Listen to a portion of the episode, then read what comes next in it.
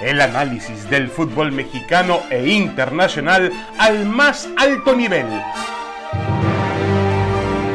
Aquí inicia Fútbol de Altura. Damas y caballeros, bienvenidos, bienvenidos a Fútbol de Altura. Aquí estamos junto a Roberto Gómez Junco, Héctor Huerta para charlar de temas que tienen que ver con la actualidad del fútbol, ofrecer puntos de vista, análisis, debate, en fin. Vamos a asomarnos al fútbol mexicano que estaba justamente en medio, saliendo en una fecha doble y aproximándose a un fin de semana muy interesante. Llama la atención partidos clásicos o partidos derbis, como quieran llamarles. Eh, el Atlas enfrentando o visitando el estadio Akron de las Chivas Rayadas del Guadalajara, un clásico tapatío del cual ya seguramente Héctor nos hablará, que es un partido muy, muy llamativo en, la ciudad de Guadalajara y, en alrededores y, e incluso tiene cierta presencia nacional. Y el América, que va a jugar contra los Pumas, recibir a los Pumas en el Estadio Azteca, en otro partido siempre muy caliente, muy efusivo eh, en la capital, eh, esta vez obviamente afectado por los temas de la pandemia, con un Estadio Azteca que no estará al 100%, eh, pero bueno, no deja de ser un partido interesante, más obviamente la situación de los Pumas. Pero bueno, lo primero que se me ocurre en este tema, hablando del América y empezando por el América, que es el líder general de la competencia, Roberto Mesunco, te pregunto, te saludo con mucho gusto y te pregunto, ¿te parece el América un líder de verdad, un líder sólido?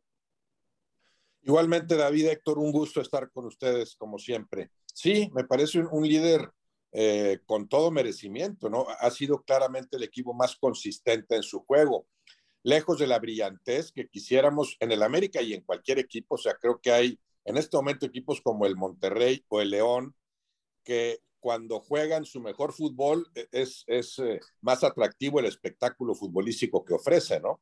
Pero el América indudablemente ha sido el más consistente.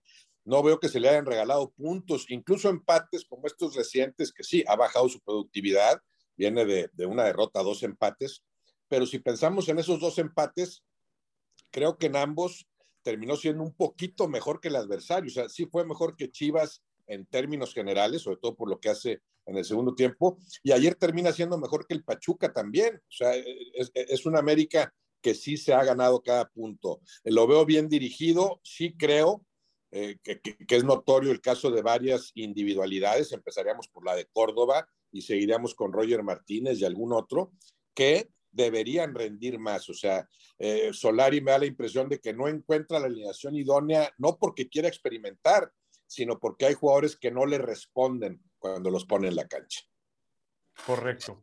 Y bueno, el tema, eh, Héctor Huerta, de em, el tema del América, volviendo al tema del América, eh, en los últimos, mm, de los últimos nueve puntos ha sacado dos, eh, no ha conseguido victoria en los últimos también tres partidos, em, y todo el mundo sabe que el calendario se vuelve más complicado, se recrudece un poco para el América en esta, la segunda vuelta y la, y la segunda parte del torneo, pero yo creo, Héctor, que a Solari lo vamos a juzgar y a medir a partir de lo que pase en esa final del 28 de octubre, donde va a enfrentar al Monterrey, un equipo que también ha mostrado ya un realce, ha mostrado buenas condiciones después de un inicio lento, tambaleante. Finalmente Javier Aguirre y ese gran plantel que tienen han encontrado aparentemente las condiciones propicias para elevar su nivel, para ganar partidos, sumar puntos. Y esa va a ser una final importantísima de cara a lo que va a ser el cierre del torneo y la liguilla. ¿Cómo estás, Héctor? Hola, ¿cómo estás, David? Roberto, qué gusto estar con ustedes. Sí, es, es una, va, a ser la primera prueba de una final donde el América no entra para jugarlas, sino para ganarlas, ¿no? Eh, evidentemente que se enfrenta a un rival muy complicado como Monterrey, que atraviesa un gran momento, que si llegaran las mismas condiciones de aquí a finales de octubre, que es el partido, a como están ahorita, indudablemente que sería favorito Monterrey, ¿no? Si, si, si Monterrey continuara ganando otros cuatro partidos para entonces, ya llevaría ocho seguidos, el América seguiría con inestabilidades de empates y victorias y, derrotas, pues entonces sí, haríamos eh, claramente favorito al Monterrey. Pero el América sí, sí bien dice, la prueba para Solari es ese partido primero y luego la liguilla, porque en la liguilla eh, todo lo bueno que mostró el América durante el torneo se le fue en un partido, en un solo partido, porque así es la liguilla, en un solo mal partido pierdes todo lo bueno que hayas hecho en el torneo. Entonces el América contra, contra Pachuca 3 a 1 en la, en la ida, ya no pudo remontar y en el único partido de Solari que ha metido cuatro goles fue justamente no le alcanzó porque ese 4-2 contra Pachuca, los goles de visitante del Pachuca sacaron al América. Entonces, eh, ya sabe Solari cómo es aquí la liguilla, ya, ya creo que ya lo vivió, ya lo experimentó, ya sabe en carne propia que si el primer partido das alguna concesión o, el rival te supera, ya es muy difícil remontar en el segundo partido y, ya seguramente él eh, buscará que esté muy justo todo. Ahorita está haciendo eh, ajustes. Evidentemente el 3-1 de Toluca lo sacudió fuerte. Y ayer que le meten un gol otra vez pues, en el juego aéreo, este, el berrinche que hizo en la banca no se le había visto nunca desde Pero es que, Héctor, la jugada inocente de quién fue, de Bruno Valdés. Bruno, Valdés, habilita, habilita al jugador, eh, al, argentino de Pachuca, hombre. Este, a Cabral lo habilita Bruno Valdés con un movimiento hacia atrás y al América le han hecho cualquier cantidad de goles a balón parado. Los goles del Toluca fueron todos los tres, por arriba, todos, de cabeza.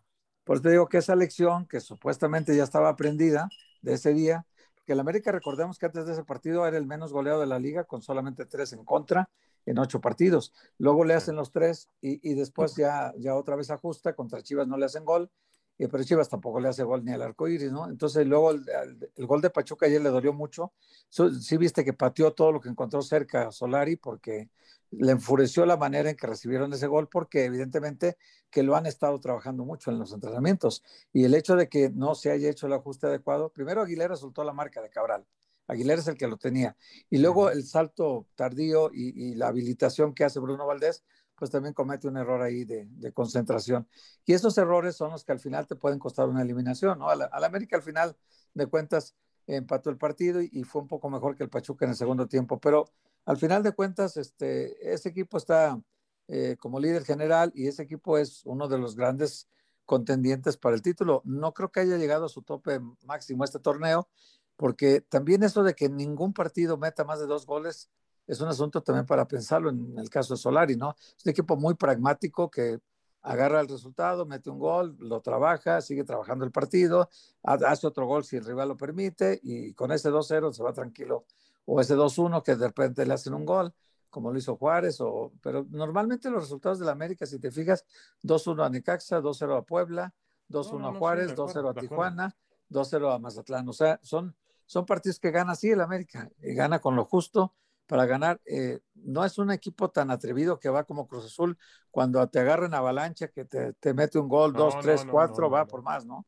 Este equipo no, es un poco más pragmático en eso. Pero, por ejemplo, incluso el, bueno, anoche, no sé a qué hora usted escuche el podcast, pero a media semana cuando jugó en Pachuca, pues empezó a adormecer el juego, a tener el control del balón, a pasear la pelota de un lado hacia otro, a echar el Pachuca hacia atrás, y al final Viñas tuvo Viñas se fabricó una jugada y por poco el América gana el partido dos goles por uno. Así ha sido la historia de este América durante todo el torneo. Ahora, ha dado algunos, em, eh, por eso ah, yo, yo entiendo que Roberto, Roberto dice, y, puede que tenga razón, que el América no le han regalado ninguno de los puntos que ha obtenido, correcto.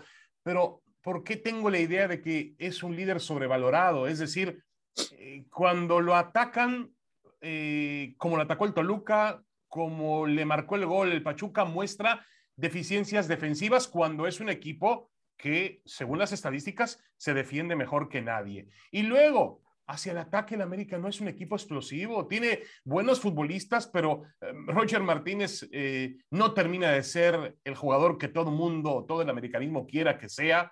De pronto da un buen partido, de pronto desaparece. Em, hay que recordar aquella final, no la final, cuando lo eliminó el Pachuca en la última liguilla, Roger Martínez volaba, fue el mejor jugador del América. Uno diría, bueno, este jugador es el que necesita el América. Ya hablábamos de Córdoba, que le dieron la 10 y no ha respondido como tal. Fidalgo es un jugador tranquilo, pasivo, efectivo, no te falla un pase, te cumple, pero hasta ahí nada más. Eh, no sé por qué Roberto, eh, me parece que eh, este América, cuando lo prueben, puede mostrar mucho más defectos de los que ha mostrado.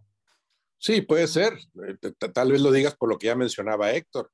Es una América, yo sí creo que se ha ganado cada punto, pero algunas victorias las ha obtenido apenas. Nunca hemos visto un América arrollador que dices, no, no, no, qué diferencia de equipo del América con el que está enfrente. No, siempre ha sido, casi siempre lo supero por poquito. juego un poquito mejor, como lo hizo ante Chivas, ante Pachuca, y no logró reflejarlo en el marcador. Sí, no le sobra nada. Eh, e incluso algunos triunfos. Yo sigo quedándome, la mejor media hora que le vi al América fue contra el Atlas y fue con un hombre menos, 10 contra 11. Pero, según recuerdo ese partido, venían de 60 minutos en los que había sido mejor el Atlas. Paradójicamente, el Atlas fue mejor en el 11 contra 11. América se queda con uno menos, ajusta Solari lo que tiene que ajustar, viene una motivación extra, lo que sea, el Atlas se arruga, pero el caso es que esa media hora final con un hombre menos ante el Atlas es lo mejor que le he visto al América. Y sin embargo había sido superado durante 60 minutos por ese mismo equipo. O sea, es una América que apenas ha logrado las victorias.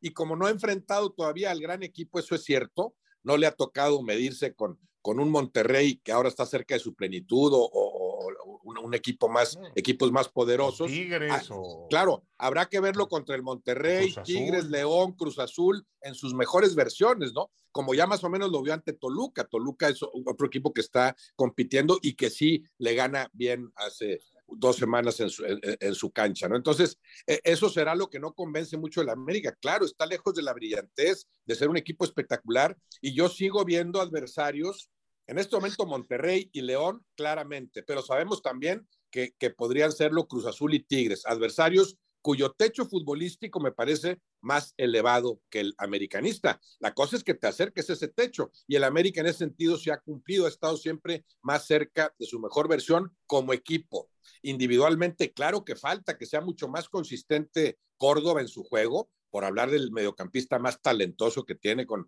tremendas cualidades, pero aprovechadas con intermitencias, ¿no? Le falta ser más consistente, asumir la responsabilidad de manejar al equipo en medio campo. Roger Martínez, que, que, en algunos partidos demuestra la calidad que tiene y después descansa en, en varios más, ¿no? Eh, Benedetti a mí me sigue pareciendo una pieza muy importante, ya lo habían prácticamente descartado, han ido integrándolo poco a poco, pero yo, esos tres jugadores, en su mejor versión, creo que le darían al América otro, otro tipo de, de, fútbol, ¿no? E, en ese sentido, yo no le achacaría tanto a Solari, que me parece que sigue siendo sensato. Me gustó su diagnóstico de ayer del partido de Pachuca, porque así fue como él lo describe. Empiezan siendo mejores que Pachuca, Pachuca les anota. Pachuca ahí vive sus mejores momentos después del 1-0, juega mejor el lapso final del primer tiempo contra América y sin embargo América, que ahí está otra de sus virtudes, logra empatar ese partido cuando pensabas que, que Pachuca metería el segundo, ¿no? Y en el segundo tiempo es un América mejor que el Pachuca como visitante, que controla el juego, que domina territorialmente. Sí, le falta claridad para llegar y contundencia para definir en las pocas que,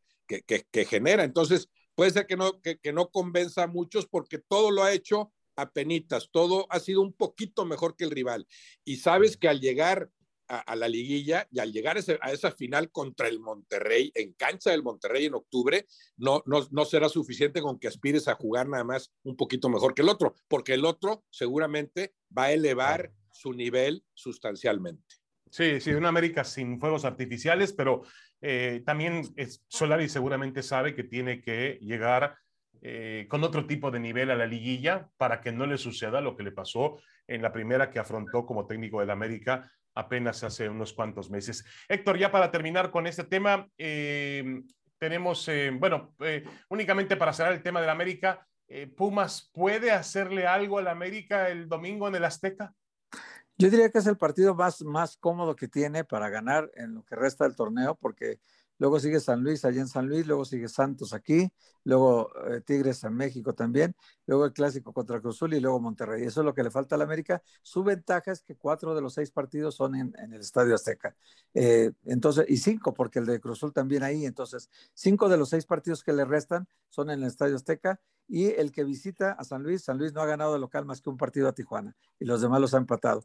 Entonces, San Luis no es un buen local, pero es un buen visitante. Entonces, es lo que le queda. Ahora, Pumas, yo creo que Pumas, que tiene una carencia de gol espantosa desde hace dos torneos, el anterior y este, eh, difícilmente le puede ganar al América, me parece, ¿eh? menos en el Estadio Azteca. Yo creo que el América, ese partido está a modo para ganarlo y los demás así hay que verlo ya ahora sí cuando se pruebe contra ataques como los de Santos, los de Tigres, los de Cruzul, los de Monterrey. Ahí hay que ver al América cómo se planta atrás bien y cómo adelante trata de aprovechar las pocas oportunidades que, porque además no genera muchas oportunidades de gol, que ese es un problema también. No, no, no. No, no solamente de definiciones, sino que además generación de jugadas de gol, que tú dices, bueno, genera mucho, pero, pero define poco, no, es que genera poco y también concreta poco el América. Entonces, sí es un líder que ha sumado todos los puntos merecidamente, pero también creo que esa cuota de, de, agresividad que normalmente caracteriza al América, sobre todo en, en partidos cruciales, pues tiene que mostrarla más seguido este América.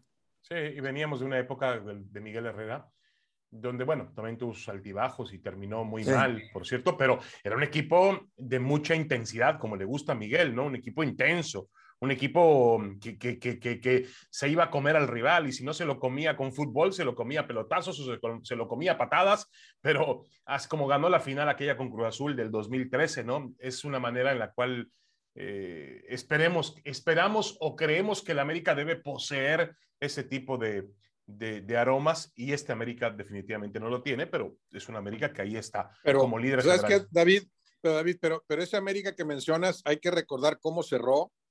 Hay que recordar aquel América Chivas de, cuartos de final, en donde el América no metió las manos. Yo, yo hace mucho tiempo no, había visto un clásico nacional en el que Chivas superara con tal facilidad al América en la ida y en la vuelta, ¿no? Ese mismo América al que te refieres. Y después, bueno, con respecto a Solari, como quiera que sea, hablamos de una cosecha de puntos que ningún otro equipo ha tenido en este lapso. El América hay que recordar que hubiera sido el líder en el anterior torneo si no le quitan esos tres puntos en la mesa.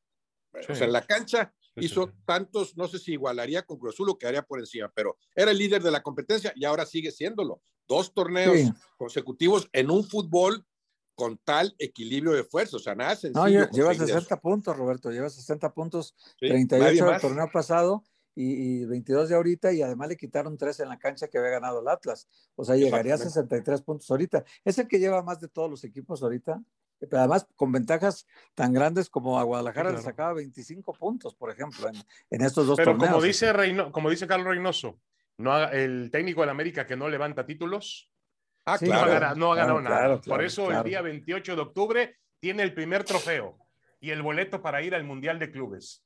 Tiene mucho, riesgo de, mucho riesgo de Cuidado, es en la cancha de Monterrey a un solo partido. Obviamente Rayados va a ser favorito. Si el América pierde esa final, pues habrá sido un fracaso. Punto, ya desde ah, ahora lo, desde ahora lo, adelanto, ¿eh? puede, puede, haber, puede jugar muy bien, como decía Ancelotti, que ellos que, que, que, fueron mejores que el sheriff, sí, pero perder con el sheriff es un fracaso, como juegues y como sea.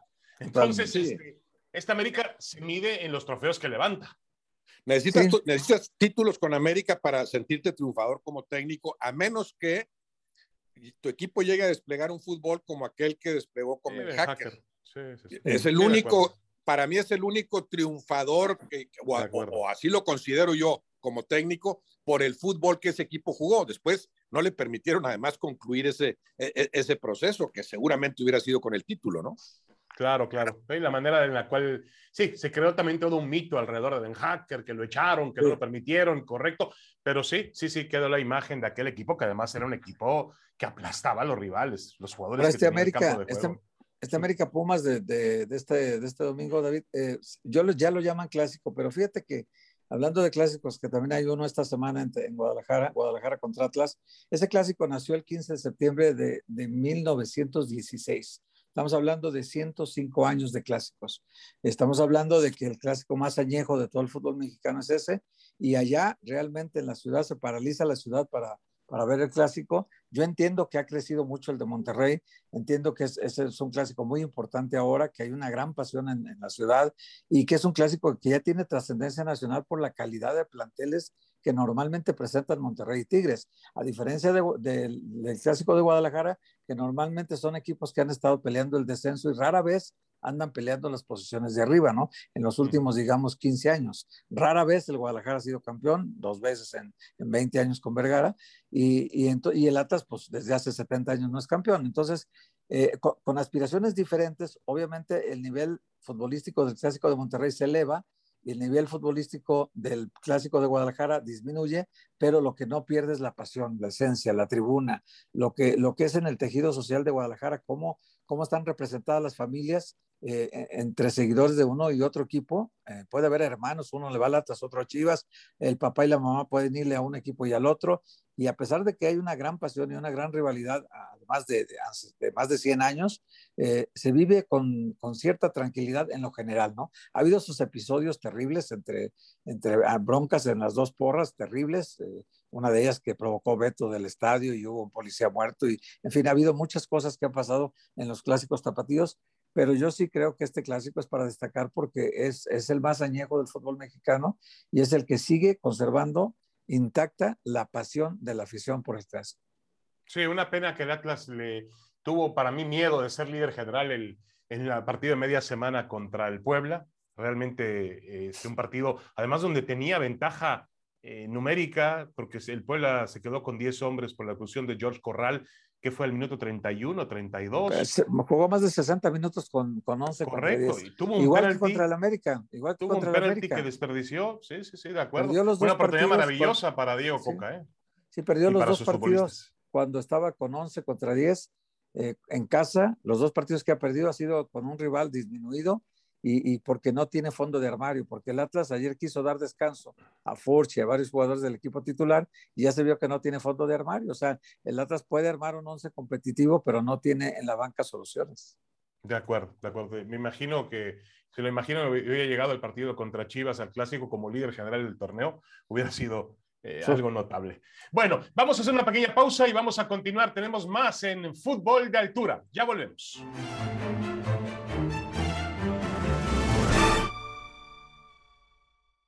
Regresamos. Esto es Fútbol de Altura a través de ESPN. Aquí estamos en el podcast junto a Héctor Huerta, Roberto Gómez Junco, David Feitelson.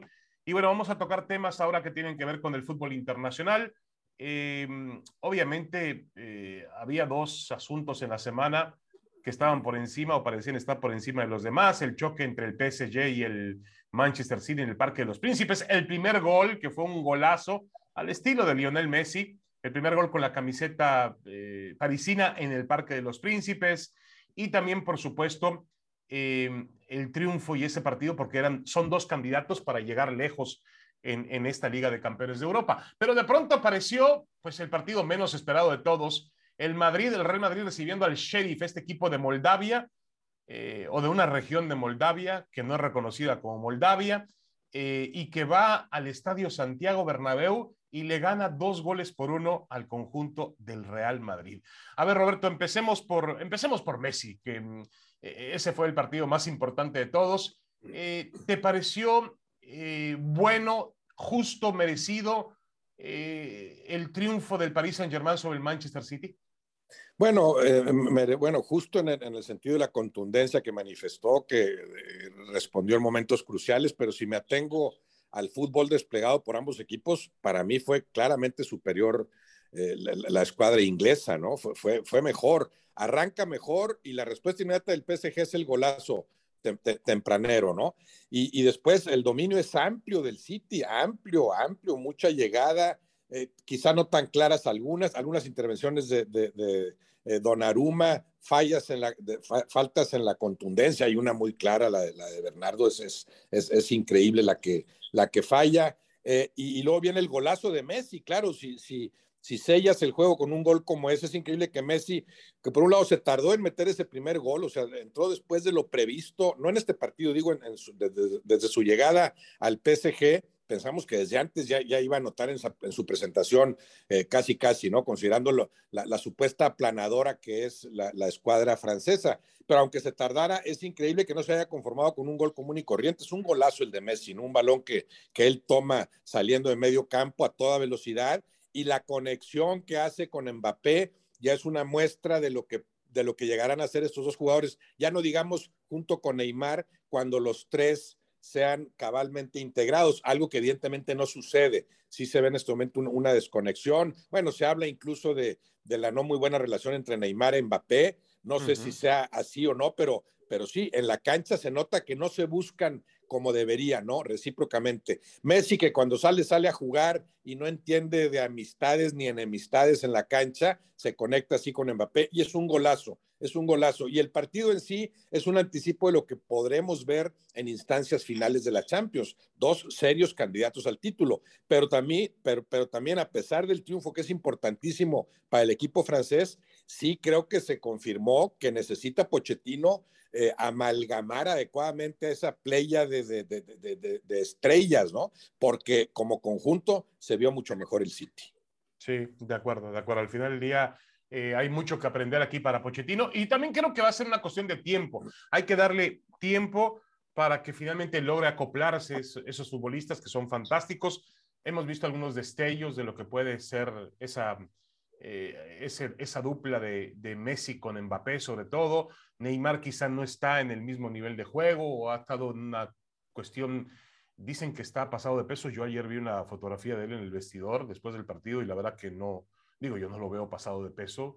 Eh, pero bueno, este, a lo mejor está bajo en, en, cuanto a nivel futbolístico. Sabemos cómo es Neymar, que tiene ese, ese, tipo de ciclos, ese tipo de condiciones, pero este equipo tiene que finalmente funcionar y yo creo, eh, Héctor, que si alguien puede apaciguar un poco los egos, porque seguramente lo sabrá, es un vestidor, y todavía falta Sergio Ramos, ¿no? Que está en un proceso de recuperación, pero es un vestidor realmente lleno de grandes figuras, grandes estrellas desde la portería, si es Donnarumma, si es Keylor Navas, y siguiendo posición por posición. Si alguien puede darle tranquilidad y realmente hacer que todos los jugadores tiren hacia la misma portería y hacia el mismo sitio, ese es Lionel Messi, Héctor.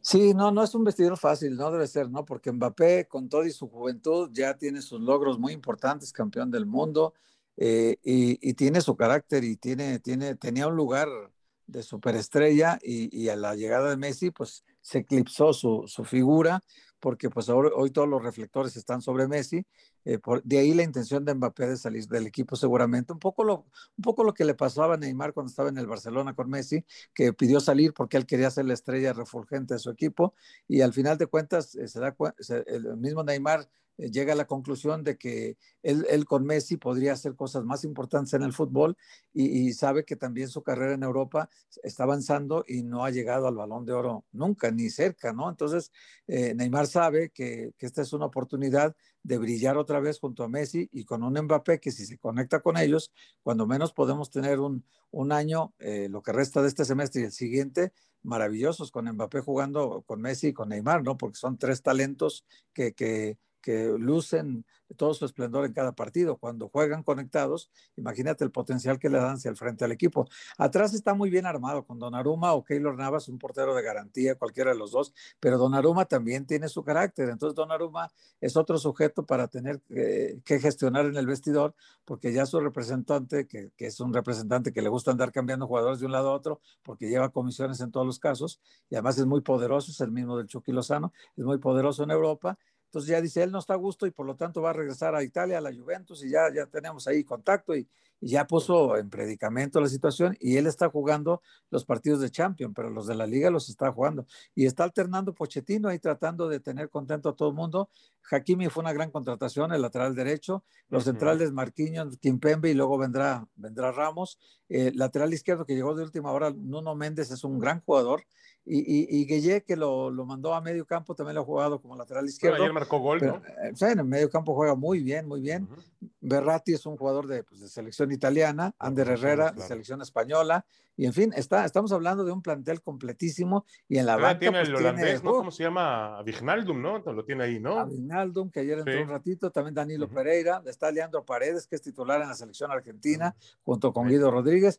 Entonces, y tiene Mauri Cardi, también otro jugador muy, muy, muy confiable a Julian Draxler, que es de selección alemana. O sea, tiene, un, tiene plantel. muy poderoso. Bueno, mientras el Al esté contento, ayer lo vi bajar, bueno, lo vi en imágenes, bajar al vestidor, felicitar a los futbolistas uno por uno, estaba feliz el, el príncipe o el, el, empleado de los príncipes, estaba feliz, porque además era un duelo eh, que tenía un trasfondo, ¿no? Un duelo entre Qatar y los Emiratos Árabes. Los Emiratos Árabes controlan al City, los cataríes controlan al Paris Saint-Germain. Era un duelo, pues, entre hermanos o hermanos Duelo o del Golfo paisanos. Pérsico, ¿eh? De, acuerdo, pero con sus diferencias y me parece que para ellos era importante esta Pero son dos victoria. candidatos al título, eh, eh, David. Los dos candidatos, Sí, sí, sí, tanto el sí. City como el, como el PSG son candidatos a ser campeones. En lo, lo del Madrid sí me llama mucho la atención que el Madrid, por ejemplo, eh, no, no, a pesar que en la liga va bien, no termina de convencer en Champions. Y este resultado de ayer fue pues de, de esos que se van a recordar durante muchos años, quizá más que una final de Champions, porque hay muchas finales que, que son deslucidas y no se acuerdan tanto. Aquella de Liverpool, Tottenham no fue tan brillante, esta última del Chelsea City tampoco fue tan brillante, eh, pero sí se acuerda uno, por ejemplo, de aquel del, del Alcorcón que eliminó de la Copa del Rey al Madrid, y te vas a acordar siempre que un equipo llamado Sheriff, que nació apenas hace 22 años al fútbol mundial, eh, que es su primera calificación a, a una Champions, le gana en el propio Santiago Bernabéu 2 a 1 al Real Madrid y además le gana con un par de golazos, ¿no? Aunque el trámite del partido lo, lo dominó totalmente el Madrid, al final el resultado fue favorable. Bueno, pero, pero hubiera sido, oye, oye si, el, si el Madrid no domina el trámite del juego No, pues en el claro. Bernabéu contra el Sheriff, pues eh, sí. era algo, algo lógico. Por eso, no sé qué opinan, eh, Roberto, pero las palabras de, de Ancelotti, de Carleto Ancelotti, pues Ancelotti hablaba al final del partido de que, eh, de que prácticamente había sido un triunfo basado en la fortuna, la fortuna que tuvo el equipo eh, moldavo y el infortunio que tuvo el Real Madrid para conseguir los goles. Eh, en España hay severas críticas, eh, Roberto, sobre la manera en la cual ha hecho los ajustes, ha movido la alineación, el señor Ancelotti en los últimos partidos, como que presienten que este puede ser un aviso importante de a dónde puede dirigirse la temporada del Madrid. Sí, claro que es un aviso, es un aviso contundente. Puedo coincidir con Ancelotti en que eh, los lapsos de partido que yo vi, los resúmenes, sí fue un amplio dominio el del Real Madrid. O sea, se jugó gran parte del encuentro en, en, en el área del, del, adversario, pero no lo puedes eh, atribuir todo a la fortuna. Para empezar, son dos golazos los, los, del rival, sobre todo el segundo, el que define. Le habían invalidado otro al, al, al equipo visitante en el 1-1, bien invalidado, adelantado en, en fuera de lugar. Y, y, y, cuando es tanta la diferencia en cuanto al supuesto peso de las individualidades, ni siquiera la más favorable de las fortunas para el adversario y la más desfavorable para ti puede justificar un, un resultado como este. Es, es, es cierto, ¿no? Eh, entonces, sí, sí, es un aviso muy a tiempo para el, para el Real Madrid, a diferencia de lo del Alcorcón, que aquella vez pues lo eliminó. Estás fuera de la Copa del Rey y ahí nos vemos, ¿no? Aquí tiene todavía mucho por jugar en la Champions, pero sí es, sí es un recordatorio para el Real Madrid, un recordatorio de lo lejos que está, porque no es solo que te gane el sheriff con todo el mérito tremendo que tiene, no, lo lejos que estás de los equipos a los que tendrías que apuntarles, a los, a los candidatos al título de la Champions League. En este momento, entre los seis principales, no puedes mencionar increíblemente al Real Madrid.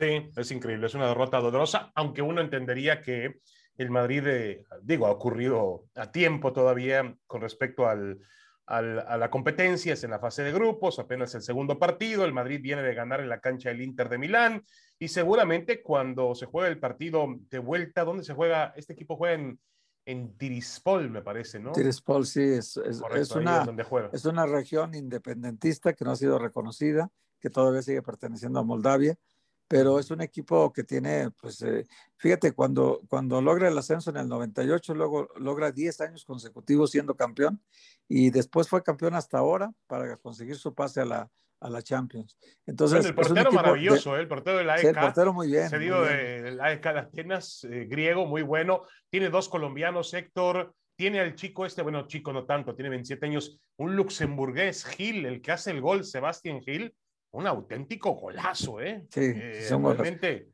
El de la golazo, victoria, sí. ¿no? Sí, sí, sí, de acuerdo. Sí, bueno, y, en... y, es un equipo al que le tuvo seguramente Ancelotti lo menospreció porque hizo muchos cambios en su alineación. Por ejemplo, el joven Miguel Gutiérrez, lateral izquierdo, que, que, que normal, fue su debut en Champions. Luego a Camavinga, que normalmente en la liga es suplente, lo metió también. Eh, a Hazard, que siempre ha estado suplente desde las lesiones constantes. Bueno, regresó Tony Cross, ¿no? Regresó Tony sí, Cross. Bueno, tuvieron que meter a Cross. A, de relevo, meter, sí. Entró de relevo también Luka Modric, que ha sido titular todo el torneo. Eh, y también metieron a Rodrigo intentando que, que, por Hazard, que no, no, no funcionaba. pues encontrar soluciones en la banca, pues que no, no, no tuvo en la cancha. Oye, Héctor y Roberto, terminó, terminó el Madrid con, con el cambio de Miguel Gutiérrez y de Nacho. El Madrid terminó jugando sin españoles en el Bernabéu. Increíble. Increíble. Yo no me acuerdo un partido, eh, había que, analizarlo sin Mr. Chip o alguien de esos que tienen estadísticas muy buenas y muy confiables. Si el Madrid había, había jugado un partido de Champions sin ningún español en el campo de juego. Y casi, ¿eh? casi, yo, yo diría, David Héctor, que casi, casi por lo que es el Real Madrid, por lo que debe ser, tendría que estar internamente estipulado eso. No puede ser que en un partido del Real Madrid no haya un español. Es cierto que el, el Real Madrid de, de, de, la época de oro, aquel de Di Stefano y compañía, bueno, estaba plagado de figuras no españolas, pero tenía a sus españoles, obviamente, o sea, no se entendería aquel, aquel Real Madrid sin Gento, por ejemplo, ¿no? Entonces, casi, casi yo diría que internamente tendría que estar estipulado. Florentino, en lugar de distraerse con otras cosas y, y con otras grillas, oye, espérate, ¿cómo que no había ningún español? Desde, mañana, aquí está una cláusula en la que dice, sí, no lo voy a hacer como las Chivas ni como el Bilbao, no, está bien. Que vengan los mejores jugadores del mundo cuando quieran, pero tiene que haber, no sé, tres españoles en la cancha mínimo. Y si no los tiene es por algo, ¿no? Porque hay un problema. Claro, sí. Sergio Ramos eh, no faltó durante cuántos años a los Champions, Sergio Ramos. Diez años, no, fácil. No, no, no, no, era Entonces, indiscutible, ¿no? Era, era, no faltaba nunca los, los partidos estos, pero ahora sí, quedarte sin españoles, cerrar el partido así y perder ante un rival como este, hijo, tiene que sacudir internamente al Madrid muy fuerte. Y fíjate el mensaje por ahí ya para despedirnos. Eh, supera a Benzema con el gol que marcó de penalti. Supera como máximos goleadores de Copa Europea. Eh, supera en el cuarto lugar a Raúl, una, una figura legendaria del Real Madrid, hecho en el Real Madrid de la Casa Blanca, jugador español, así que Benzema aprovechó, pero bueno, esa estadística pasó desapercibida por el impacto del resultado eh, del Real Madrid. Bueno, ya nos vamos, señores. Muchas gracias a Roberto Besunco. Roberto, muchas gracias. Gracias, David, Héctor. Un gusto saludarlos.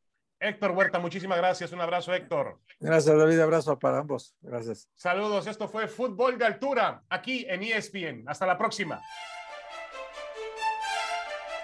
Esto fue Fútbol de Altura. El análisis del fútbol mexicano e internacional al más alto nivel